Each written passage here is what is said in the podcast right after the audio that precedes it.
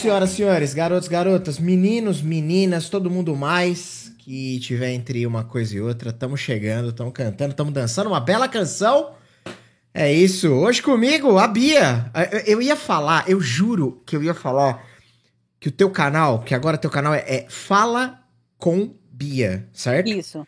Eu li umas oito vezes, falei com. É, aproveitado que a gente tava falando agora sobre uhum. nomes e errar coisas.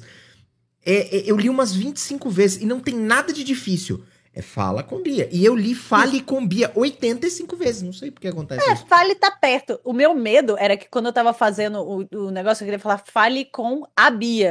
Só que se você ler rápido, é fala, é coma a Bia. tipo assim, eu falei, um monte de gente vai me comer e eu nem vou ver. Então é melhor só fale com Bia mesmo. Mas vai ficar meio esquisito, melhor segurar esse negócio, né? É, melhor tirar aquele azinho ali desnecessário pra ninguém me comer de graça, né? De gra... é isso. Você tá bem, Bia? Como é que você tá? Eu tô bem, eu tô muito bem. E você, como é que você tá, Di? Tô bem também, tô bem. E queria, antes da gente começar, já te agradecer por você ah. topar dar um pouco do seu tempo, da tua, da tua, contar um pouco da tua história aqui pra gente. Então, obrigado, ah. de verdade. Obrigada a você pelo convite. Imagina, que isso. Adoro, adoro participar de uns rolês assim. Da hora, da hora, que bom. Se você curtir, hum. vamos marcar mais vezes, porque eu tenho certeza que vai Sim, ser animal. É. Vamos lá, vamos começar esse negócio do começo. Deixa eu fazer um aviso rápido aqui pra galera que estiver ouvindo isso aqui, é, ou no YouTube, ou no Spotify, Google Podcast, Apple Podcast, essas paradas aí. Sabe que a gente tá sempre ao vivo em twitch.tv barra ZNFS. Falando pouco, mas falando bosta. E comigo, sempre trazendo alguém que, diferente de mim, sabe o que tá falando. Que hoje é o caso da Bia. É isso. A gente ia falar, a gente chamou hoje, porque eu vim falar bosta. não, mas você pode. Eu que não posso. Mas eu falo, Ai. então estamos aí, né? Importante é. Importante é o que, tá, é o que, o que realmente importa. Vamos lá, Bia, deixa eu te perguntar um negócio. Começar do começo mesmo, básico do básico. Você é natural da onde? Você mora onde atualmente? Eu sou nascida e criada em Vitorinha City, Espírito Santo, a capital do Espírito Santo, uma ilhazinha. Só que hoje eu moro mais pro interior do Espírito Santo, na, numa região mais serrana, e eu moro numa cidadezinha que tem 2 mil habitantes. 2 mil Sim, habitantes? 2 mil habitantes, é tudo isso aí. E aí é tipo, é uma área rural, e aí eu tô num sítiozinho perdida no meio do nada, eu e os macacos. Cara, que doideira. Uhum. Como é que é? Você sempre. É, assim, eu, eu sou de São Paulo, eu não conheço Vitória, não conheço. Não conheço. Mas é, eu imagino que, como você. Você nasceu na capital, foi isso que eu entendi. Isso, certo? isso, isso. Você Nasci morou, e criei lá. Você morou lá um tempo, então, com certeza. Sim. Como é que é essa transição de sair de uma capital para um lugar que tem 2 mil habitantes. Porque isso, eu não sei, me parece muito louco, porque eu sempre vivi numa cidade grande, então me parece esquisito. Como é que é? Anjo, eu tava morando em São Paulo. E aí eu vim pra cá. Então, tipo assim, o baque foi surreal. Eu morria de medo de vir morar na roça e não me acostumar, porque eu sempre morei em capital. Uhum. Eu sempre morei em zona urbana. E eu amo, eu amo a bagunça, por exemplo, de São Paulo. Eu sou apaixonada em São Paulo. Eu adoro poder falar três da manhã, hum, vamos comer um sushi no teatro, comer um sushi. Uhum. E você vai achar um teatro aberto e um sushi aberto às três da manhã. Zero problema. Abrir o iFood e ter 5 mil opções. Hum, vou comer feijoada. Uhum. da manhã, tá ligado? É uma opção em São Paulo. Amo. E aí, quando falaram assim, eu cheguei, eu que vi com a ideia, né? Na época, eu falei assim: oh, pô, acho que vou morar lá no sítio dos meus pais. Meus pais têm um sítio aqui. E foi, falei, ah, acho que vou mudar. E engraçado foi um mês antes da pandemia estourar. Meu pai falou: você tava com informação, não tava? tava, não, véio. Foi só na cagada mesmo. E aí eu falei assim, pô, acho que vou mudar pro sítio. Tá muito, é muito caro morar em São Paulo, né? Os custos de vida em São Paulo é muito idiota, Sim. os aluguel é muito idiota e tal. Aí eu falei, cara, tem um sítio lá de bobeira, sabe? Que chega internet de fibra. Porra, por que, que eu não vou pra lá, sabe? Tem uma casa montada lá, eu tenho tudo lá tipo, nasce comida no quintal, sabe? Tipo, Sim. por que, que eu não vou pra lá? Aí eu falei, tá, vou, nem que seja pra economizar um pouco de dinheiro, mas fiquei com um cagaço danado, porque eu, de novo, eu sempre morei em zona urbana. E aí eu vim e eu me apaixonei. Eu acho que eu nunca mais quero morar em cidade grande.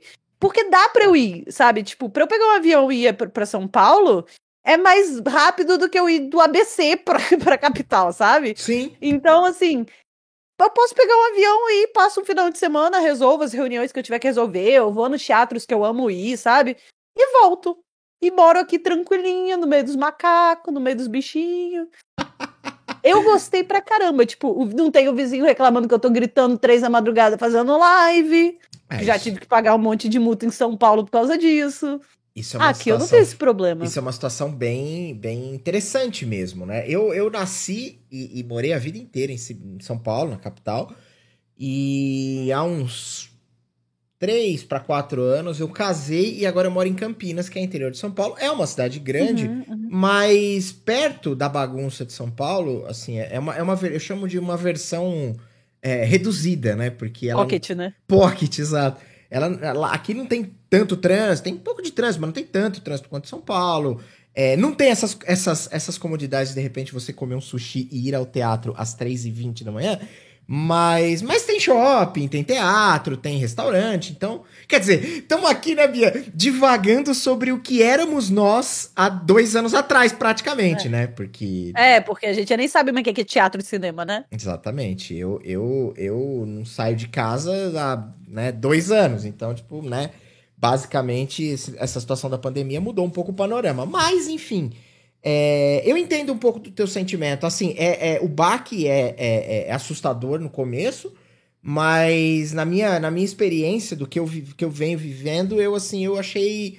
Eu não penso assim voltar pra São Paulo. Os meus pais são de São Paulo, eu vou pra lá pra visitar e tal. Meu filho nasceu, agora fez um ano, a gente vai pra lá, leva ele e tal. Mas é uma coisa mais é, é- é mais assim programada, uma vez por semana, um negócio menos ter que sair de, que nem você falou, sair do ABC ir pro centro, voltar pra zona. oeste. Puta, é, você perde 3, 4, 5 horas de trânsito e não faz nada. né? Exato. Exato. Uma vez eu fui visitar o The Darkness, né, na casa dele, ele falou, pô, eu tava vindo pra Vitória, né? Eu tava saindo de São Paulo, ele falou, pô, você nunca veio me visitar. Vem me visitar antes de você ir embora. Aí eu falei, ah, beleza, tô colando aí. Eu morava em São Caetano. Uhum, O, o, o Ale, ele mora em Osasco, né? uhum. E aí, tipo, quando eu cheguei na casa dele, a primeira coisa que eu falei foi: Eu sei porque eu nunca vim te visitar. É longe pra caralho, tá ligado? Eu fiquei quatro horas pra chegar na casa dele. É. Eu falei, velho, não tem condição de vir te visitar. É, É. muito longe, isso dentro da mesma cidade. Sim, exatamente. Eu tô morando nessa cidadezinha de 2 mil habitantes, mas se eu quero ir no cinema, tenho que ir pra capital. Uhum. É 40 minutos de carro. Não teve uma vez eu morando em São Caetano que eu fui no cinema que eu não gastei menos de uma hora, uma hora e meia de carro pra chegar, tá ligado? Total. Então, total. tipo assim, mesmo eu morando no interior, pra eu chegar na capital é muito mais rápido do que São Paulo. O mundo é muito absurdamente pequeno. Eu morei em São Caetano um tempo também. A minha família é da É. Moca, mas eu morei em São Caetano um tempo. E Eu adoro São Caetano. é um lugar muito legal, eu gostei bastante também. E mas enfim, é, trazendo aqui a gente vai e volta e fala groselha conforme você, Tá bom, tá já notou. É, beleza. Então atualmente, como é que chama a tua cidade aí? Desculpa. A que você mora Cara, hoje? como é muito pequeno, eu vou falar o nome do distrito ge- geralzão, assim, que é Domingos Martins. Domingos. Que aí Martins. pega um monte de cidadezinha pequena, o distrito de Domingos Martins. Tá, entendi. E aí, em uma das inúmeras cidadezinhas, eu tô enfiada aí no meio. Entendi, não, entendi. E você. O que eu queria. O que eu ia te perguntar era justamente o seguinte. Você. Você atualmente. Quer dizer, você, você e o Ishi trabalham com, com produção de conteúdo há um bom tempo. Isso. E eu queria te perguntar se isso foi sempre assim. Ou o que, que você fazia antes disso? Como é que começou a tua vida? Tua vida estudantil ou acadêmica? Você fez alguma faculdade, estudou alguma coisa? Enfim, fala um pouco desse, desse lado pra mim, por favor. Eu sou formada em rádio e televisão. Eu estudei rádio e televisão, comecei no teatro bem novinha. Aham. É, eu comecei a fazer teatro, eu devia ter uns 13, 14 anos. Aí, com uns 16, eu já desisti de atuar, já percebi que eu gostava mais era da produção. E aí eu já comecei a trabalhar com produção com uns 16 anos de idade. Que E aí, hora. o cara que meio que me abraçou, assim, nas produções de, de teatro e tal, ele me ajudou também a escolher um curso que eu, que eu ia gostar e tal. E aí, eu fiz rádio e televisão. E engraçado é que eu queria, tipo assim, ir pra área acadêmica. Eu falei, nossa, eu vou muito pra parte teórica e tal, porque eu sei muito fazer a prática, não gosto de colocar a cara na frente e tal. E aí eu, eu ia estudar para fazer teoria, mas uma coisa vai puxando a outra. E aí, tipo, fui pra rádio, fui pra cinema, fui pra TV. E aí foi puxando as coisas e aí desandou. Aí chegou aqui.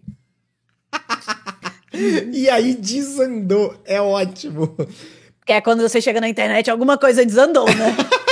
É, tem... Algo não deu certo no planejamento. Ninguém, ninguém da nossa geração, olha no fundo dos meus olhos, Diego. Ninguém Verdade. da nossa geração planejou estar na internet. Algo desandou. A nova geração fala, ai, quero ser youtuber, ai, quero ser streamer. A nossa, não. Porque não era emprego, era coisa de vagabundo. Você é, tem... ai, você tá perdendo seu tempo. Ui, a gente ouviu um monte dessa, gente. Você tem total razão e eu tenho que concordar 200% com você. Eu sou publicitário, trabalhei com publicidade e propaganda há uns 12 anos. E aí algo muito. deu muito errado. Obrigado. Eu, eu agradeço o, o seu sentimento. Publicitário só se fode, só, desculpa. Só, é isso, é isso. Essa é a vida. E, e aí eu percebi que foi num, num surto que eu tive. Eu falei, mano, eu não aguento mais. Eu vou fazer outra coisa da minha vida. E aí eu parei de trabalhar com isso. E aí e aí estamos aí na Twitch tentando fazer alguma coisa diferente de publicidade, é isso. E, e o legal é que você só encontra no mercado de publicidade publicitário novo que é os que não surtaram ainda. Exatamente. Você não encontra os publicitários com mais de 30 anos que surtaram e foram fazer outra coisa. É uma das é uma das, dos empregos mais infelizes do mundo. Se você procurar a lista lá, tem publicitário no meio. Mano, é e não bizarro. tem publicitário velho. Ou eles morrem infartados aos 30, ou eles trocam de profissão. É verdade. É uma triste realidade essa, velho. Mas enfim, mas e, e, e, fala um pouco do teu começo como, como produtora de conteúdo, né? Eu, eu vou perguntar do canal, obviamente, do, do canal uhum, que, que uhum. vocês tiveram, você e o Ish.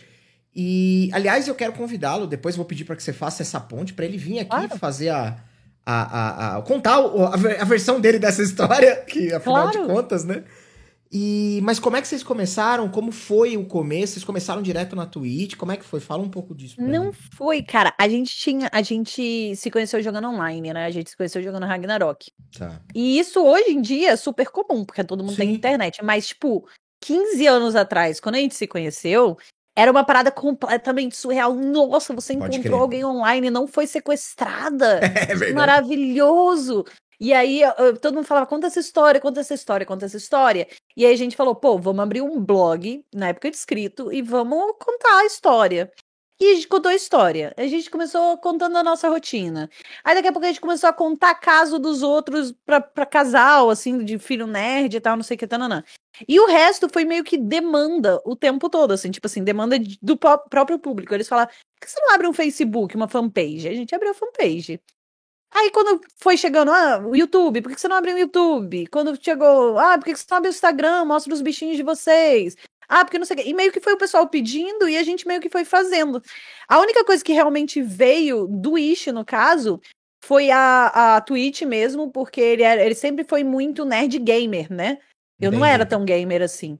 Ele era é, muito nerd gamer e ele sentia falta. A gente trabalhava o dia todo, chegava em casa, cuidava uma coisinha ou outra do blog, e aí ele sentia muita falta de ter um tempo pra jogar. E a uhum. gente sempre foi muito tipo assim, ah, vamos focar no trabalho. Então, tipo, se não é trabalho, a gente não faz. Então ele fez isso virar trabalho para ele ter tempo de jogar.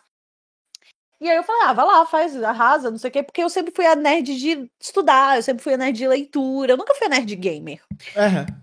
E aí, quando a gente Teve um ano, e agora eu não vou saber te dizer a data, se foi 2016, se foi 2013, uma coisa assim, uhum. que a gente sentou no final do ano, a gente olhou pra nossa cara, tipo, eu tava trabalhando numa rádio, ele tava trabalhando numa agência, porque ele é publicitário, e a gente olhou um pra cara do outro e falou: o que, que a gente fez esse ano? E a gente, no final do ano, assim, a gente falou: cara, a gente só pagou conta. A gente passou um ano que a gente só pagou boleto. A gente não fez nada. É. Não comprou um móvel para casa, não viajou, não fez nada. Só pagamos boleto. E a gente falou assim, cara, é isso que a gente quer pra nossa vida. A gente tá num emprego mais ou menos, assim, que a gente não era apaixonado. Pagava até ok, mas a gente não era apaixonado. E não estamos fazendo nada na nossa vida, não sei pagar boleto. É isso que a gente vai fazer por 30 anos, até a gente aposentar e poder viajar e tal. Aí a gente falou, não, o que, que a gente quer fazer? Ah, a gente quer viver do, do blog, a gente quer viver do negócio e tal. Aí a gente largou nossos empregos, a gente começou a trabalhar num restaurante que tinha perto de casa, que pagava praticamente a mesma coisa com um publicitário e um radialista, você servir mesa como garçom. Uhum. E aí mais tempo para cuidar do projeto. E aí teve uma hora que a gente falou assim, cara, vamos juntar um pé de meia e bora para São Paulo, que é em São Paulo que as coisas acontecem, né? Porque querendo ou não, em Vitória, que é onde a gente morava, você tem que mandar um e-mail pro supervisor, que vai mandar pro supervisor de São Paulo, que vai conversar. É muita contramão, assim. Em São Sim. Paulo você encontra a pessoa, senta no café, conversa e resolve. Aham. A gente bora pra São Paulo. A gente juntou dinheiro pra quatro meses e tacou o pé pra São Paulo. E a gente foi. E aí a gente foi se virando. A gente focou na Twitch na época, tipo, ah, vamos fazer live, vídeo pro YouTube, live, vídeo pro YouTube, live, vídeo pro YouTube. E aí, tipo, era uma semana de cada vez, assim. Aí sim foi um negócio meio tipo, vamos comer miojo e ovo. A gente ficou um ano no miojo e ovo, dormindo no chão, que a gente não conseguia comprar cama, tá ligado? E vamos focar nisso aí. A gente passa uns perrengues, mas a gente passa. E aí a gente focou nisso até dar certo. E aí foi dando aos pouquinhos, tipo, chegamos a streamar com o computador no chão, sabe? Tipo, Aham. passando uns perrengues loucos. Assim, a gente não conseguia. O quarto que a gente, a gente dividia na primeira casa de São Paulo, ele era um triângulo, assim. Ele era tão pequeno que não cabia dois colchão de solteiro um do lado do outro. A gente dormia um de cabeça pro outro, assim. Porque aí era o espaço que dava. Ou isso e ou a mesa do computador. Então a gente meio que foi.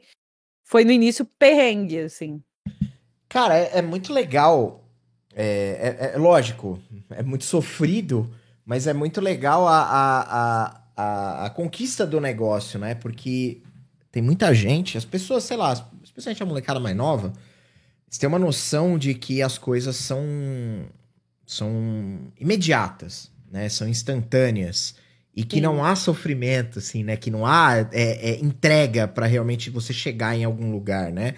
Isso serve pra qualquer coisa. Serve pro publicitário, serve pro engenheiro, pro médico, pro, pro, pro açougueiro, pra qualquer um. Ninguém começa hoje e daqui a três meses você é o maior, o melhor, o mais bonito, o mais cheiroso, né? Muito Cara, difícil, você tem que né? dar muita sorte, ou dar muito pra pessoa certa, sabe? Sim, exato. é uma dessas duas coisas que você vai ter que acertar. Não, com toda certeza. E, e- e é legal a construção porque o negócio foi foi foi acontecendo e de fato aconteceu. Eu me lembro de assistir a, a- a lives de vocês. Isso é uma parada que acontecia, acho que você me corrige se eu estiver errado, mas acontecia até entre aspas há pouco tempo. Sim. Que vocês faziam umas, umas maratonas intermináveis, assim, uns negócios bizarros. Coisa de 1.500 horas a gente fazia. Tipo, é, e um mês, pra vocês terem ideia, tem 720, assim. Então a gente fazia, tipo, dois meses sem desligar a câmera. Mas e aí, como é que era esse rolê? Porque isso, isso sempre me intrigou, tipo, mano, deve ser, os caras não faz, porque é meio que você rendia ele e ele te rendia, vocês trocavam Isso, e isso. ficavam ali direto. Talvez tinha alguma pausa pra Não, tomar um banho, tinha. não sei se tinha, mas Era 12 horas eu, 12 horas ele. Eu Nossa. fazia de 10 da manhã às 10 da noite, saía ainda, tinha que cuidar da casa, dos bichos. A gente tem muito bicho, Sim. né? Da casa, dos bichos, não sei o que. Dormia, voltava no outro dia às 10 da manhã. E ele pegava de 10 da manhã às 10 da noite. Não, de 10 da noite às 10 da manhã. E a gente ficava, tipo, mil horas, 1.200 horas, 1.300 horas.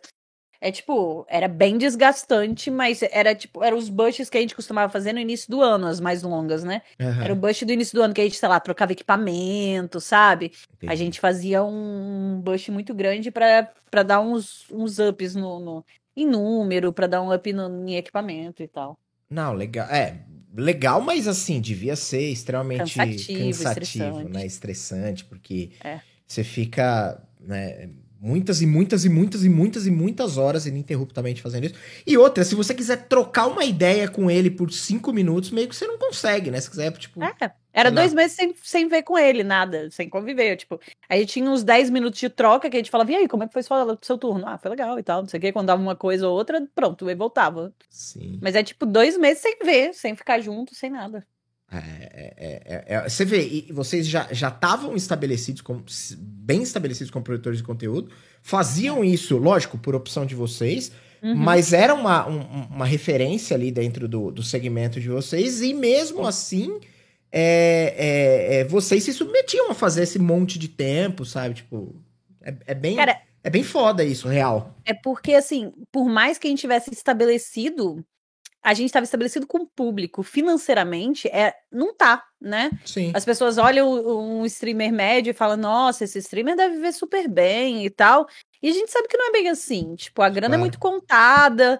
Quando você co- começa a gerar muito conteúdo, você precisa ter ou não um editor aqui, um, um cara que você paga, querendo ou não, para ser seu, seu é, moderador 24 horas ou coisa assim. E aí você acaba que, por exemplo, o meu dinheiro hoje que eu ganho da Twitch nesse projeto novo vai tudo para pagar a galera que me ajuda. Uhum. Eu tive que recomeçar o projeto e aí, tipo, a grana caiu toda. Então hoje tudo que eu ganho da Twitch eu não encosto a mão. É para editor, é para moderador, é para não sei o que, é gente que me ajuda a manter o projeto andando, assim. Você sabe que eu escuto bastante é, de muitas pessoas que já tiveram, é, que a gente já conversou aqui, sejam elas independente de quem, de quem seja essas pessoas, é, muitas vezes as pessoas é, é, é colocam a live, colocam a, a, o lance de fazer stream como uma parada terapêutica. E, e, e, dentro da minha experiência, é algo que eu, eu também meio que vejo um pouco dessa maneira porque às vezes o. Lógico, né? É, tem sempre. Babacas existem em todos os lugares. Mas excluindo os babacas, via de regra, a maioria das pessoas são pessoas legais, que te apoiam, que trocam ideia, que estão aí todo dia batendo um papo e tal. E isso sempre gera um, uma sensação de, de, de você estar tá um pouco acolhido. A galera da live de vocês, especialmente. Eh, eu, eu não, não sou um super frequentador, mas hoje eu passei na tua live de, de manhã. E, e, e, o teu chat é muito carinhoso com você, né? O pessoal é muito. Eles abraçam muito ali a, a, a as coisas que você faz, né? Isso é. é. uma, é uma parada real, não é, uma, não é só uma percepção, né? Não, é real, é real. Tipo, eu, eu, eu costumo falar muito que, tipo, eu passo oito horas por dia streamando. Se meu chat for tóxico, e eu sou uma pessoa que interage o tempo todo com, com o chat. Uhum. Se meu chat for tóxico, vai ser algo muito estressante para mim ficar, tipo, oito horas lidando com gente tóxica, ficar oito horas lidando com gente ruim, com energia ruim. Então, tipo, querendo ou não, você, quando você interage com o seu, com o seu chat, você meio que filtra quem fica. Porque alguém que não se identifica com essa interação acaba saindo. Então, tipo, o pessoal tem uma energia muito boa, o pessoal tem um humor muito saudável, sabe? As brincadeiras entre o pessoal não é uma parada ofensiva, eles respeitam é, gênero, raça, é, é, é, essencial, tipo, religião. É, não é algo questionável esse, esse rolê, sabe? Tipo, todo mundo pra estar tá ali tem que estar tá respeitando o coleguinha, sabe? E aí acaba que as brincadeiras ficam saudáveis, ficam divertidos. Muita gente ali termina a live e eu sei que eles vão, tipo, ah, a gente agora vai ver um filme junto, junto uma galera e vai ver um filme junto. Ah, agora a gente vai malhar junto, aí junto uma galera e vai malhar junto, sabe? Tipo, eles ficam amigos entre eles, independente de eu estar ali ou não. Porque uhum. é uma comunidade saudável, foi criado uma galera legal, sabe? E é muito, é muito bom, porque, tipo, eu passo oito horas me divertindo, eu passo oito horas rindo, eu passo oito... Eu gosto muito de streamar, porque eu gosto de ficar com essas pessoas durante oito horas, sabe? É muito bacana, assim. Eu gosto muito da comunidade que, que eu criei, assim, pro, pro meu cantinho. Quando. Eu quero entrar na, na, Eu quero entrar nos animais, mas eu vou entrar daqui a pouco. Eu quero só seguir esse fio para não perder o fio da meada, tá, tá. porque eu não sei se você viu que aqui no chat passou teu gato aí. Alguém deu uma exclamação uhum. cu de gato. Porque aqui. aqui a gente tem o Rony, o gato e a Pantufa, além do Brownie, do Boris e um nenê. Então a gente não tem tanto bicho quanto você aí, mas a gente tem bastante bicho aqui também.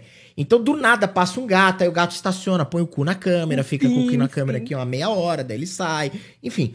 É, nada de novo, né? Não tô contando nenhuma novidade para você, né? Nada que com certeza teus gatos também fazem, né? Então. É, mas antes da gente entrar nos gatos, nos bichos, que eu quero entender que né, você tem uma relação muito próxima com eles. É... Tem. É... Vocês vinham trazendo de novo ali pro Casamento Nerd, vocês vinham uhum. fazendo, produzindo conteúdo, fazendo, vocês tinham um único canal e basicamente você e o Ish streamavam nele. Uhum. É... E aí, vocês é, é eram, eram um casal naquela época, depois Isso. acabaram se separando, terminaram ali o relacionamento de vocês, e agora vocês voltam. Vocês são um casal novamente, tô certo? Na, Sim, na cronologia? Tá certo, tá certo. Perfeito. Sim. Porém, quando aconteceu essa quebra, o canal se separou. Eu lembro que vocês postaram coisas nas redes sociais, e aí o, Wish montou um canal, você montou um canal. Isso. Eu queria falar, eu queria que você me falasse um pouco desse momento e, e, e dessa nova construção que vocês vêm fazendo, no seu caso, que você vem fazendo, com o teu canal atualmente. Como é que tem sido? Como, como é que te, qual é a, a dinâmica tem sido diferente em relação quando você streamava no Casamento Nerd? Como é que funciona isso? É, então, por muito tempo a gente manteve, a gente tinha o casamento nerd. E aí, quando a gente separou, é, foi a hora de eu falar, ah, beleza, agora eu preciso começar um projeto do zero. E é sempre muito frustrante começar um projeto do zero. Sim. Porque você tá acostumado com uma quantidade de número, que por mais que a gente fale, ah, não importa, não importa os números, não sei o quê, importa porque marca nenhuma anuncia com você. Tipo, isso é muito ah. frustrante, tá ligado? Marca que antes falava com você todo dia, agora fala que esqueceu totalmente. Uhum. Mexão que você vendia toda semana, agora não tem. Então, tipo, a questão da grana é muito frustrante, dos números é muito frustrante você começar do zero. E aí, é, tô com esse projeto novo. Teve todo um, um, um, repensar tudo, tipo, ah, eu sempre fui a Bia do casamento nerd, né? E agora, quem eu sou? Sempre fui Bioninal, e agora quem eu sou? Uhum. Tá ligado? Como vai chamar meu canal? Sabe? O que, que eu tenho para oferecer a mais? Tanto que eu coloquei Fala com Bia, porque eu sempre brinquei com o pessoal que o jogo é plano de fundo, assim. O jogo tá passando, mas o negócio é a gente ficar batendo papo. Então Sim. eu falei, pô, o meu superpoder é conversar com o pessoal. Então vai chamar Fala com Bia, que é é o que importa no canal é a gente bater papo. Claro. O, o jogo muda, sabe? Aí foi toda essa, essa lógica de tipo, ah, o que, que eu vou fazer, como eu vou me chamar, como vai ser o canal, que cores que eu quero usar, sabe? Tipo, sempre antes era o que remete ao casal, o que remete a amor, e agora é o que remete a mim, o que remete a Bia. Tipo, agora uhum. é o uhum. meu canal para falar de mim, sabe? Para as coisas que eu gosto. Isso, do mesmo jeito, obviamente foi muito frustrante o separar, o repensar tudo que você tem que ser. Tipo, obviamente eu tava muito chateada, eu tava num lugar muito ruim é, quando eu fui fazer, mas eu achei muito legal a ideia de eu ter algo meu, porque quando você gera conteúdo como casal, é, você nunca é a Bia mulher. Eu nunca anunciei, por exemplo, uma maquiagem como, como casamento nerd. Uhum. Ou um shampoo, sabe? Tipo, nunca anunciei algo feminino. Porque você nunca é só mulher, você é sempre o casal. Você é parte de um pacote, né? Você é parte de um pacote. Então a gente era muito procurado em Dia dos Namorados. Mas no Dia da Mulher, ninguém nunca me mandou uma mensagem, sabe? Uhum, sim. Então, assim, eu achei muito legal eu ter o meu espaço. De, tipo, isso eu achei bacana. Tipo, ah, agora eu vou falar do, das paradas que eu gosto, sabe? É, eu não vi a abertura, por exemplo, no canal do Casamento Nerd, no, no, do YouTube, eu fazer um vídeo falando sobre, sei lá, família real que eu uhum. amo falar sobre a família real. Uhum. E agora é um canal que é Fala com Bia, eu posso falar o que eu quiser lá. Então eu fui e fiz um vídeo de família real, sabe? Então, assim, é, é legal eu ter o meu espaço. Como eu sinto que o It também tá se divertindo tendo dele. Claro. Ele tá falando de Warhammer, ele tá fazendo uma parada com os tons mais escuros. Eu sempre gostei de umas coisas mais claras. A gente é muito oposto na hora de trabalhar.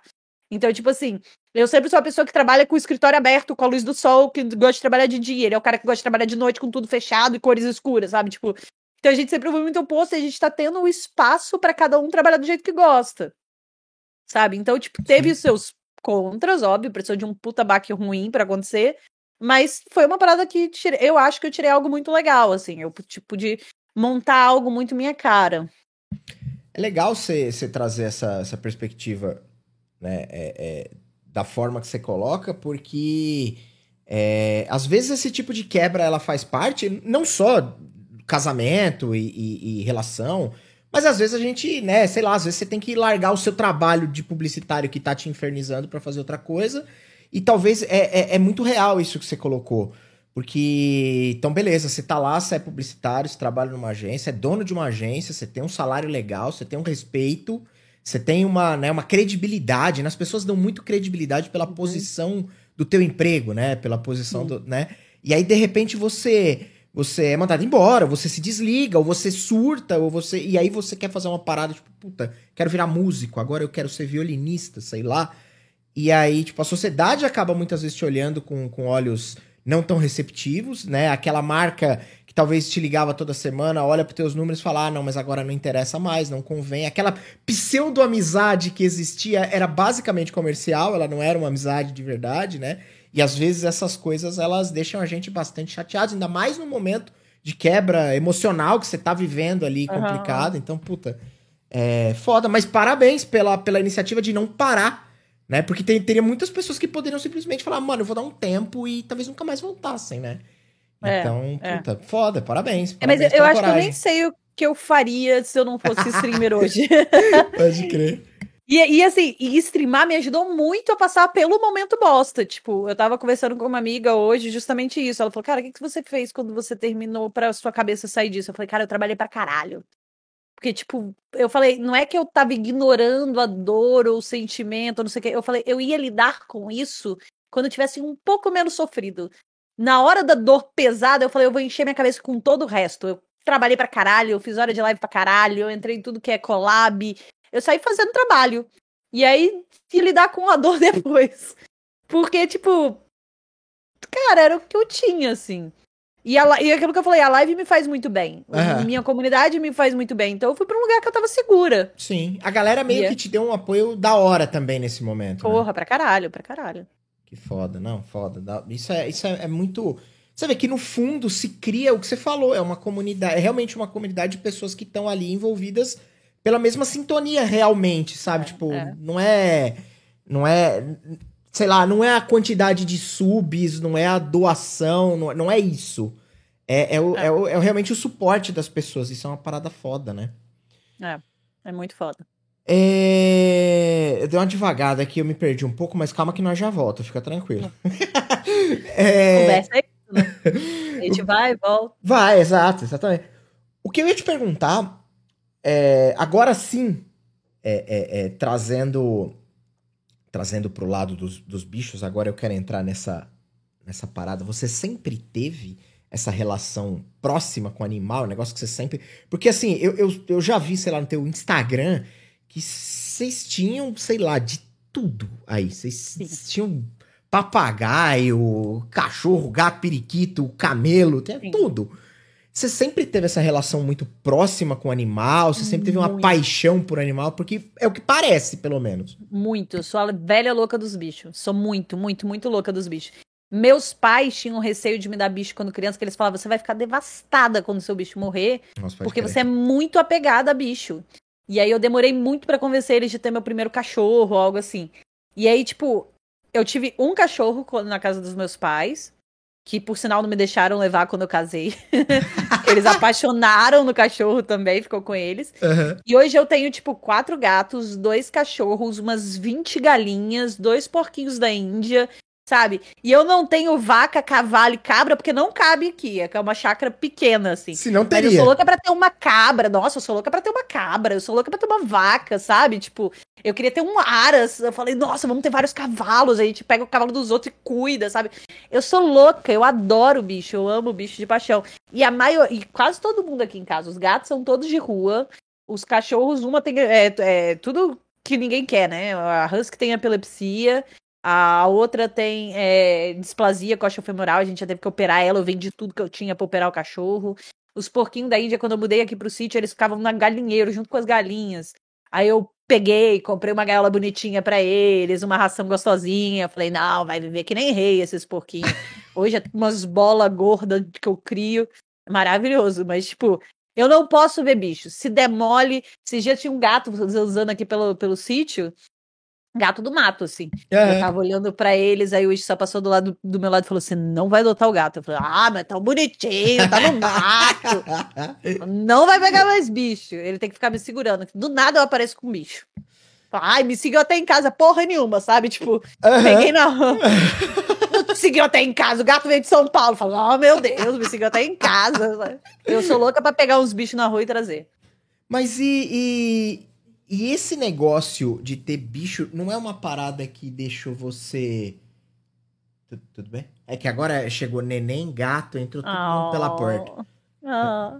Ó, vai chegar todo mundo ao mesmo tempo. Chegou o gato. Ah, meu Deus. E chegou o neném. Olha lá. A gente Neném. queria muito ver o neném, mas o gato não. É, mas o Rony, ele tá preocupado em. Ah, estacionou. Rony, dá um passinho pra trás. Meu Deus, ajuda nós, Rony. Eita, meu Deus, que gato Pronto. bonito. Aê, garota, arruma o cabelo. Ai, que coisa linda, gente. Que Aí, bebê mais lindo. Fez um ano. Que dia que foi? Dia 12. Menino tá que não para agora. Ele corre, pula, aperta, desliga o computador. Outro dia ele tava renderizando um vídeo. Quatro horas de render. Era uma mesa de RPG. E Meu hora que eu terminei. Faltava. Não, eu terminei não. Faltava 30, 30 segundos, 40 segundos. Faltava 1%, 1, 2%, sei lá. Ele descobriu que tem o, a régua aqui embaixo, onde a gente liga o, o fio de linha. Aham, aham. Pá! Meteu o dedo e desligou o computador. Não, bicho, não faz isso. Ele é lindo, mas nessa hora você pensa, nossa, uma camisinha nove meses atrás. Nossa, meu amigo. Ai, tadinho. É, coitado. Não, mas ele, Tadinho. ele é bonzinho, ele é bem bonzinho. Ai, não, mas é aprender no mundo, né? É, é, exato, exatamente. Então, mas É, o, o que eu ia te perguntar do- dos gatos é porque, mano, isso dá. Todo bicho, né? é- é, se você for cuidar né, direitinho dele, se for dar atenção pra ele, carinho e, e- e tudo mais, além de gastar uma puta nota, né, com veterinário, que nem falou, ah, tive que operar o cachorro, tive que, né, vacinar e fazer todo aquele rolê. Ele demanda um tempo bastante expressivo, né? É, não é, é uma parada que, tipo, sempre esteve presente na tua vida, desde sempre, o- o- os animais. Desde sempre. Cara, é porque é. Obviamente, toma tempo, toma dinheiro. Uhum, uhum. Mas terapia também toma tempo e dinheiro. e eles são minha terapia, sabe? Tipo, Sim. eu gosto de passar o dia, tipo, eu faço live, eu faço com um no colo. Eu faço, por exemplo, o Lúcio tá aqui, do lado no meu mousepad, a área tá aqui no meu pé, e eu passo, tipo, eu faço a live passando a mão neles. Eu passo a, a live, sabe, tipo, eu vou no banheiro, vem todo mundo junto, 10 pessoas no banheiro, não é no banheiro, nem é tão grande assim, mas fica todo mundo lá. Sabe, eu gosto de, tipo, de noite, dividir a cama com eles, conversar de manhã cedo, acordo, o primeiro que dá bom dia são eles, sabe? Aham. Eu gosto muito, pra mim faz muito bem. E, tipo, e eu tenho um, um horário do meu dia. Eu acordo, as primeiras uma hora, duas horas do meu dia cuidando de bicho, assim. Eu tiro Aham. pra isso. Primeira coisa que eu faço de manhã, e, eu- e eles têm rotina, né? Bicho tem rotina. Sim. Eu acordo seis da manhã pra eu poder tirar eles pra fazer xixi, né? Porque eu durmo com a casa fechada, óbvio, senão entra macaco, entra tudo. Sim. Então, seis da manhã eu abro para o cachorro fazer xixi, eles voltam, a gente dorme até as oito e meia, nove horas, e aí entra o rolê de ração para todo mundo, água para todo mundo, vai no galinheiro, pega os Aham. ovos, trata das galinhas, água para galinha, tem que soltar pintinho num tempo diferente do solta o resto das galinhas. Então, tipo, a primeira uma hora e meia é só pra isso. Aí, tipo, alguém tem que tomar remédio. Cachorro da epilepsia toma remédio todo dia, duas vezes por dia. Aham. A Snow tem muito pelo, direto tem alguma coisa que tá infeccionada, tem que lavar. Escova o dente do cachorro. É uma rotina em volta deles. A minha manhã, o meu acordei, do acordei até sentei pra live, é só cuidando de bicho. E, e como é E o que é? dinheiro que a gente fazia na BGS todo ano, todo ano tinha BGS, era o dinheiro da vacina. A Ah, gente saía, entendi. E aí, tipo, todo mundo ia vacinar, porque ganhamos um dinheirinho extra, tomar ah, vermífugo, é o dinheiro da vacina. Entendi. É o extra que pagava a conta dos animais. Isso, mas todo ano tem, todo mundo vacinado e vermifugado. Justo, não, tá certo. Tem que, você tem que ter o, o- Concordo plenamente com essa, com essa teoria de que você tem que fazer o, o melhor cuidado que você pode, né? Não tem, não tem dúvida. Certeza. É, e como é que é o, o, o rolê? Porque assim, gato, cachorro, beleza, apesar de são bastante tal, tipo aqui, que nem aqui em casa tem três gatos, dois cachorros, não sei o quê. Eu entendo mais ou menos essa dinâmica, né? Eles dormem, dormem no pé, dormem na cabeça, faz parte. Mas e quando entra no rolê do tipo que você falou, galinha, porco da Índia, que é um negócio mais. é, é, menos de dentro de casa. Não que você não possa ter dentro de casa, mas é que normalmente eles ficam no galinheiro, que nem você falou. Então, como é que é? Tipo, é, é, é, é a mesma coisa? Só muda o lugar? Cara, não, é muito bom ter galinha, tá? Deixa eu te falar, eu sou apaixonada nas minhas galinhas. Porque você cria desde pequenininho e aí o pessoal acha assim, ah, galinha não pega afeto, pega afeto pra caralho, galinha é uma bichinha muito carinhoso. Então eu, É. chego, eu chego no quintal, o galinheiro hoje fica do lado de fora, né? Eu chego no meu quintal falando, cadê as galinhas da mamãe? Cara, vem galinha, que elas ficam soltas pelo terreno para elas poderem comer cobra, escorpião, essas coisas. Elas meio que protegem o terreno, né? Elas Aham. comem cobra, escorpião, não sei o que, tananã. Então elas ficam soltas pra dentro da floresta, que tem atrás da minha casa já é floresta. Caraca. Então, tipo, elas ficam soltas pra dentro da floresta. E aí, quando eu chego de manhã gritando, cadê as galinhas da mamãe? Cara, vem galinha de tudo que é lado e para na porta e fica me esperando. E aí eu coloco comida na mão, elas vêm comer na mão. Tipo, é um chameguinho, assim. Elas são, elas são muito gostosinhas. E aí, por exemplo, o galinheiro que eu cheguei aqui, quando eu mudei pra cá dois anos atrás, já tinha esse galinheiro. E ele é todo de madeira. Então chove, a madeira já apodreceu, já tá velho. Então, o, o planejamento desse ano, que eu tô construindo junto com o Ishi, a gente tá terraplanando um pedaço do, do sítio, porque é tudo montanhoso aqui, Uhum. e a gente vai construir um galinheiro novo para elas. Ah, Bem bonitinho, charmosinho, com mais espaço, porque esse galinheiro é todo velho, de madeira remendada e tal. A gente vai fazer uma parada bem bonitinha para elas terem bastante espaço e tal. Quanto que. Quanto tempo? Quantos anos dura uma galinha? Quanto tempo elas vivem, né? Essa é a pergunta. Eu não, não tenho a menor ideia. Cara, elas vivem uns de 5 a 10 anos. Ah, elas vivem bastante. É, aqui, às vezes, não dura tanto, porque, que eu não falei, ela vai pro meio da floresta. E aí tem gambá que Entendi, pega, entendi, tem entendi. pássaro que pega. Às vezes não dura, não. Mas elas duram, tipo, uns 10 anos, assim. Caramba, não, é, é, é, é que é, é um tipo de, de bicho que quem não, quem não tá familiarizado é a informação que você não tem a menor Não ideia, tem, né? né? Ô, Rony, vamos começar já? Então, peraí que eu vou, botar- vou descer você, não vai ter jeito, você tá me mordendo. Enfim. É... Cara, mas, é, mas é, deve ser uma experiência muito muito legal, né? Porque é o que você falou. A pessoa fala, ah, não tem. É, esses bichos não pegam amor. É porque só porque a gente não tem, né? Porque se você tiver em casa é como qualquer outro bicho, né? Eles se afeiçoam e você se afeiçoa por eles, enfim, né? Deixa eu te perguntar uma outra coisa. É, Eu sei que você faz umas artes animais. Eu sei que você desenha pra cacete. E eu agora queria explorar. Você é é multitarefas, né, Bia? Você faz várias paradas, né? Cara, mas você tenta viver da internet, você ficar num canto só, tu tá fudido, né? tipo, você vai ganhar dinheiro de tudo que é canto. Gente, eu canto, eu danço, eu atuo, eu desenho, eu, se pagar direito, a gente chupa.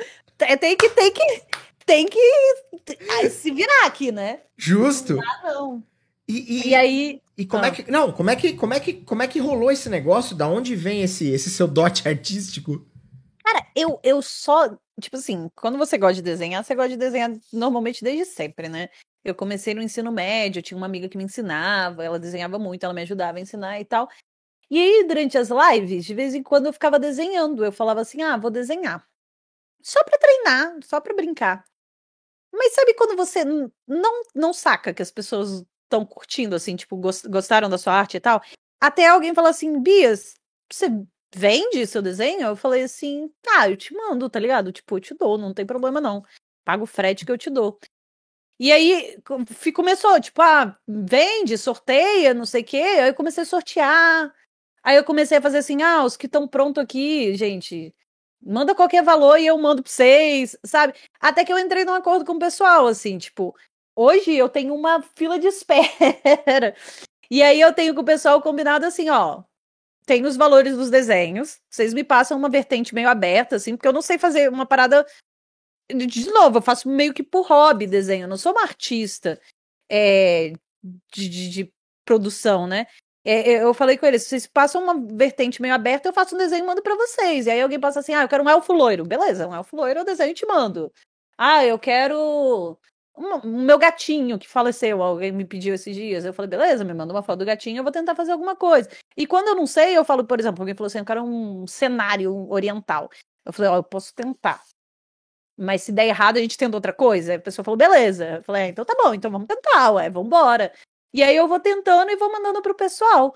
E aí hoje o que paga minhas contas, o que tá pagando minhas contas é desenho. Ó, Porque- Que da hora.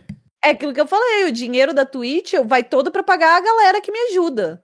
Então, o que paga minhas contas, que paga o supermercado, luz, MEI, tudo, é, é desenho. Eu desenho, mando pra galera e pago. É, e, e- e é muito legal, é gostoso, assim. O pessoal sabe que às vezes eu demoro pra caralho pra entregar, porque não é, é algo é algo único, querendo ou não, eu faço o desenho no papel, então ninguém mais vai ter um igual.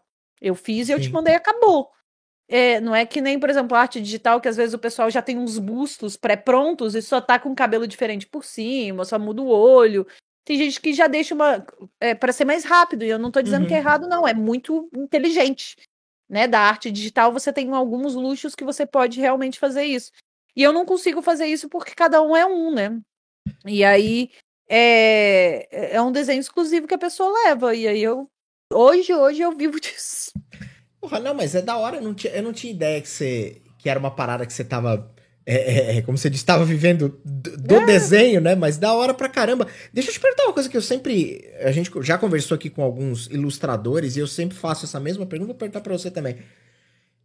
Habilidade pra você desenhar é um negócio treinável? Realmente treinável? Não tipo aquele papo de, ah, não, é, todo mundo consegue, Uhum, tipo, sabe? Tipo, é, todo mundo. Eu, Diegão, aqui vai desenhar um boneco de palito. Parece um, né, uma Cara, raquete de tênis.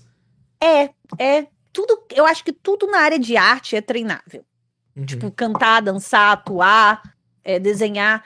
A única coisa que quem tem talento natural, vai fazer isso mais rápido. Você acha que a Tipo assim, diferença é o tempo, talvez, de É o aprendizado? tempo. Tipo assim, se eu eu- nunca tive talento pra nada não. Eu nunca fui rápida em aprender nada não. Mas eu era uma pessoa que tipo assim, na minha época de adolescente, quando eu tava começando a desenhar, eu lembro de eu ficar até tipo assim, eu chegava da escola, tomava banho, fazia dever de casa, não sei o quê, mas eu sentava tipo umas 10 da noite, ficava até 3 da manhã treinando. Não gostava, amassava, jogava fora. Não gostava, amassava, jogava fora. Não gostava. Esse eu gostei, guardava. Não gostava, jogava fora. Não sei o quê. E aí, tem uma hora que você sabe como fazer a coisa, tá ligado? O. o... Calma aí, Snow deu uma chorada aqui. Que foi, filha? Oh, meu Deus. Você Tem precisar uma ver, hora- pode ver, fica tranquilo. É, deixa eu só ver se Vai ela lá, tá, vai lá, vai tá lá. com dificuldade de levantar rapidinho. Oi. Enquanto isso, a gente dança. Dançar é uma habilidade, senhores. Que eu tenho desde pequeno. Faço bem. Então, tô aproveitando esse momento. Pra dançar. Beleza. Sabe o que, que é isso? É. Os macacos gritam e ela vai querer implicar com os macacos lá fora. Você sabe que. Você sabe que eu tava dançando enquanto isso, né? Você falou dançar é uma habilidade, eu tava aqui dançando. Manda bala, continua, desculpa. Não, mas é isso, entendeu? Tipo assim, é, é muito treino. Eu nunca fui uma pessoa que aprendeu depressa.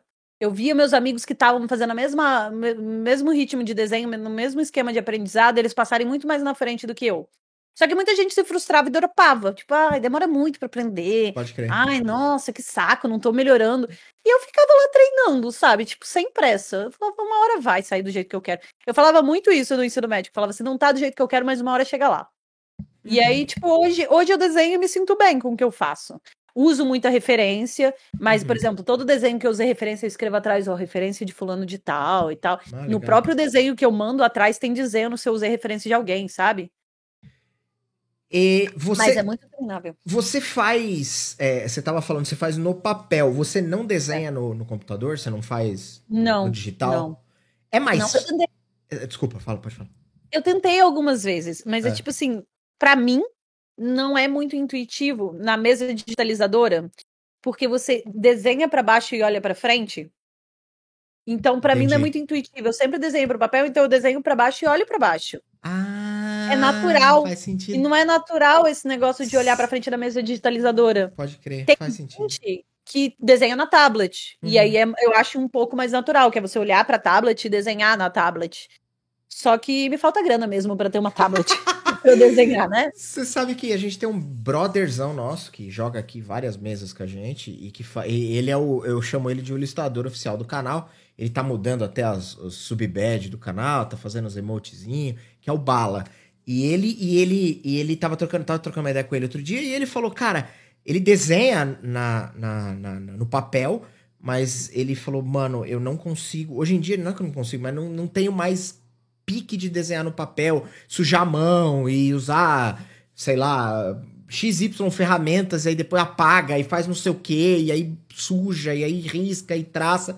Hoje eu prefiro fazer, tipo, totalmente digital. Eu me adaptei totalmente. Ele tem uma dessas tablets que você Ah. tava falando, que ele olha. Ele, ele direto a gente tá jogando RPG, ele tá jogando RPG e tá desenhando. E aí você olha na câmera dele, ele tá, tipo, ele não tá olhando pro monitor, ele tá olhando, tipo, no, no negócio que ele tá mexendo mesmo. E ele faz uns negócios animais, isso é super. Mas é super muito legal. confortável desenhar digitalmente. O pouco que eu tentei é muito confortável, porque você tem o Ctrl Z que apaga perfeitamente. Você tem umas sabe? ferramentas que facilitam, né? É, você fez um olho incrível, dá Ctrl C, Ctrl V, inverte, tá igual do outro lado. Você não tem, na mão você não tem isso, sabe?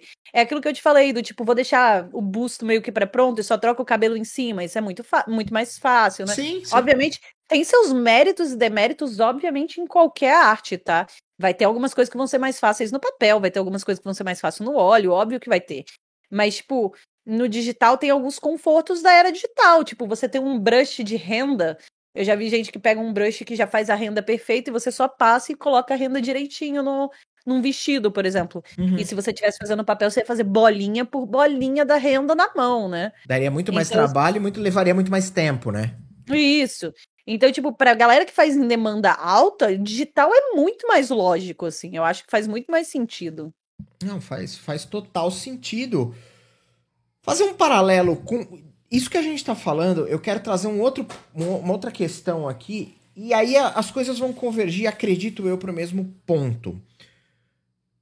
Como é que foi a tua relação com com RPG? Você joga RPG desde pequena, desde de menina, ou é um negócio que apareceu recente? Como é que, como é, que é essa, essa tua. Esse, esse, esse teu negócio? Eu nunca joguei RPG até o início da pandemia. Você nunca jura? tinha jogado. Nunca. E não tinha, e tinha zero interesse, não via, sabe? Tipo, falava, ih, gente, mó constrangedor ficar vendo o pessoal interpretando, você tá louco. Não, não via. Eu, eu joguei o máximo que eu jogava bastante até, era RPG escrito, aquele que você fazia um textão, mandava pra Uhum. fulano, fulano respondia um textão, escrevia uma página, fulano respondia duas páginas. Esse escrito eu jogava. Agora, interpretar, eu sempre achava muito vergonha ali. Eu falava, velho, eu vou morrer de vergonha se eu Aham. começar a interpretar isso. Não é pra mim e tal. E aí, o, o Ishi jogou Skyfall primeira temporada e o Pedro veio me falar: Você quer jogar Turma 339? E aí eu falei: Pedro, nunca joguei. Nunca joguei RPG e tal, não sei o que eu vou fazer. Ele falou: Não, só vem. Eu falei: Ah, então tá bom, só aí eu vou. Só eu adoro ir nos rolês que eu não tô sabendo o que, é que vai acontecer. aí eu falei: Só aí eu vou. E aí eu fui. Aí ele falou: Ah, cria um personagem aí e vai. Aí eu falei: Cara, é divertido pra porra. É legal pra caramba. No início eu fiquei um pouquinho constrangida, ficava tipo, meu Deus, o que, que eu tô fazendo aqui? Mas o pessoal da turma 339 era tão legal, que é o Eustáquio, a, a Lu, a, a, a Silvia e o Marquinhos. Cara, é- eles são tão gente boa, eles eram tão legais, o clima, todo mundo era tão bom, que, velho, foi muito divertido. Foi muito divertido. E aí depois eu fui pra segunda temporada de Skyfall. Cara, agora eu tenho tanta mesa no meu currículo de RPG que eu falei, caralho, eu, eu tava até comentando com o pessoal, velho. Eu comecei, não tem. Foi no início da pandemia com Turma 339. Eu joguei Turma 339, Skyfall, segunda edição. Eu joguei um spin-off de Pirata, eu joguei um de Chululu, eu joguei o Pathfinder segunda edição. Eu vou jogar agora um de ratinho da de qual que é o sistema dos ratinhos?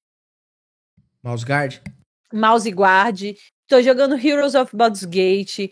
Comecei a jogar um que não foi pra frente de.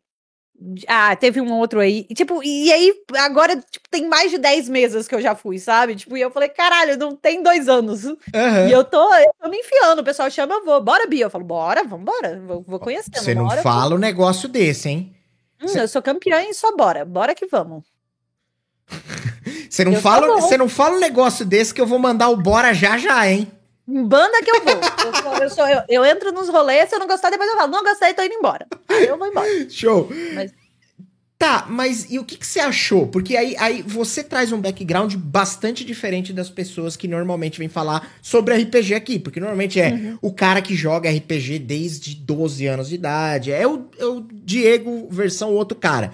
Porque o Diego começou a jogar RPG com 12, 13 anos de idade, conheceu na escola, né? Tipo, feira do livro, e aí. É, eu nunca gostou, joguei pra- na mesa. Eu girei um dado na mesa. Você nunca jogou? Na mesa. Não. Sempre no tabletop, no, no virtual. Porque começou na pandemia, minha única experiência Verdade. é no Foundry VTT, tá ligado? Justo, justo. Hum. E como é que é pra você é, é, hoje? Qual é, a- qual é, a, qual é a, a- impressão que você tem sobre o RPG? Como um jogo? Como, como um- de alguém que começou a jogar. Desculpa, quantos você tem, Bia? Desculpa. É 16? Não, brincadeira, aquela. Eu tenho. 17. é, 17. 31. 31. Que começou a jogar com, sei lá, 30, anos. Beleza. Qual é a impressão? Qual é a percepção hoje? Hoje você é uma pessoa que indica o RPG. Você fala, mano, joga, é legal ou não? Cara, sim, hoje eu indico RPG. Hoje eu acho maneiro pra caralho. Mas, mas a coisa que eu achei mais legal do jogo é fazer amigo no jogo. Porque, Entendi. sabe aquele negócio que. Não sei se você já leu Harry Potter, Sim. mas tem um trecho de Harry Potter que fala assim: tem coisas que você faz na vida que você não pode sair da situação sem se tornar amigo dessa pessoa. Tipo, Uhum. enfrentar um trasgo montanhãs adulto num banheiro feminino. Então, se você passar por isso, você vira amigo da pessoa. E eu- eu- o que eu senti do RPG foi muito isso. Se você fizer uma campanha maneira de RPG, você não consegue sair do final dessa campanha sem se tornar amigo das- da galera que tava do seu lado. Então, eu acho que essa foi a coisa mais divertida do RPG pra mim. Do tipo, Entendi. eu terminei a turma 339 e hoje eu amo todo mundo que tava na turminha. Não Pode os personagens, obviamente os personagens eu amo muito, mas as pessoas que jogaram comigo são pessoas que eu quero na minha vida, Aham. sabe? Eu descobri pessoas maneiras ali que provavelmente eu nunca ia encontrar na minha na minha vida normal. Então, acho que essa é a parte mais maneira do RPG para mim. É descobrir gente maneira para você ser amigo e que você não encontraria, assim, na vida, no, no, seu rumo normal, assim. Não, faz todo sentido. A RPG é uma parada muito boa para realmente se fazer amigos, né? Porque é, é o que você falou, acho que a, a, referência ao Harry Potter, eu li Harry Potter, a referência ao Harry Potter, ela é, ela é extremamente é, pertinente. Agora me diz uma coisa, hum. você lá atrás falou para mim que, que veio ali de uma, de uma relação com teatro, né? Então... Uhum Pedro, quando teve aqui, eu perguntei para ele, né? O Pedro estudou teatro e tudo mais. Aliás, a, a, a, Joana também teve aqui recentemente, eu conversei com ela também e fiz essa. Né? Eu aproveito para reciclar perguntas. Esse sou eu. Tá ótimo. Então, é... As tuas experiências de teatro, as tuas experiências de interpretação de personagem, as tuas experiências teatrais, de forma alguma ajudaram a você a jogar RPG, construir personagem, a criar talvez caminhos que te dessem uma sessão mais divertida, ou que proporcionasse eventos legais ali dentro de um jogo que você estivesse participando? Ou você acha que essa relação não, não é muito clara?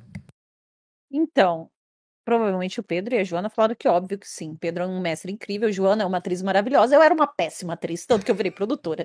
Então acho de verdade, de verdade, que a minha, o meu histórico de atuação ajudou em porra nenhuma. eu não era uma boa atriz, sabe? Tanto que eu virei produtora. O que eu acho que me ajudou a montar um personagem talvez tenha sido os RPGs de mesa que eu jogava. Porque no RPG de mesa, é tudo que você tem para desenvolvimento de história é o seu personagem. Num RPG de mesa, normalmente você não tem um conflito com um NPC ou um mestre guiando a sua história. Normalmente são duas pessoas escrevendo um personagem. Por exemplo, eu vou escrever meu personagem aqui, que vai ser a Bia, você vai escrever seu personagem, que é o Di. E a gente tem que ter personagens bons o suficientes para desenvolverem uma história. Uhum. Então eles têm que ter motivação, eles têm que ter é, algo que mova eles, eles têm que ter é, um jeito de guiar a história só com eles, independente de ter um mestre guiando a história para você ou não. Uhum. Então eu acho que isso ajudou, me ajudou mais a criar um personagem do que realmente a minha experiência com o teatro. Não estou dizendo que a experiência com o teatro não vai te ajudar não, a criar personagens. Estou dizendo que eu era péssima. Tá? E aí, por isso que não me ajudou. Essa parte do texto de construção de personagem que me deixou com mais tranquilidade de participar. Porque meio que eu sabia construir um personagemzinho baseado nisso, assim. Uhum. É, é a Nena ali tava te corrigindo que era RPG de texto, porque você falou RPG de mesa, RPG de mesa, mas é ah, RPG desculpa, de, texto. de texto. Sim, não, eu, texto, eu, é. eu, tinha entendido na hora que você falou. É. é. Eu acho que faz todo sentido. E quais foram os. Assim, quais foram os, os principais ou os que mais chamaram a atenção? Quais, quais os personagens que você recorda com mais carinho? Você vai dizer que todos, porque todos os personagens são né, legais e são, são bacanas, são importantes, são, enfim. Mas qual que tá aí na, na, na, na no, no, mais quentinho do teu coração hoje? Que, eu re... joguei? É, meu? É, que você recorda Jack, com mais carinho. com certeza. Não, não, não tenho problema com favoritismo, não. Jack, com certeza. eu amei jogar com o Jack. Quem era o Jack? Foi... Eu não sei. Eu joguei Skyfall, Turma 339 Skyfall, eu joguei com Jack Frost. Tá. E aí, o Turma 339 era uma premissa meio Harry Potter mesmo. A gente começou bem novinho numa escola de magia, todo mundo era mago, e foi até o final do, da escola e todo mundo se formou mago. E aí no, né, tipo, mago, caster, o que seja. Uhum. E aí no Skyfall, segunda temporada, a gente já chega 10 anos depois, 10 anos depois, já mais velho e com história e tal. E aí eu joguei com o Jack, que eu mirei no menino travesso e acertei numa drag queen, né? Na segunda temporada ele é praticamente uma drag queen. Mas ele é, ele é tipo, ele é um menino travesso, ele é levado, rebel eh, se rebelando contra a família e tal. Bem esses, esses sei lá. É, eu, eu peguei no início inspiração com os gêmeos Weasley, assim, sabe? Sim. É bem tipo James Weasley no início e tal. E aí no final. E, e, e o que eu planejei para ele, nada deu no que eu planejei, tudo. Isso que eu acho também divertido na, na uhum. no RPG, porque não depende de você a história. Tem vários elementos que vão interferir. Tem o mestre, tem os seus companheiros de mesa, e aí, tipo, tudo desanda. E aí, no final, eu tinha pensado que ele ia ser caster, ele virou um healer, sabe? Com, com o desenvolver da história.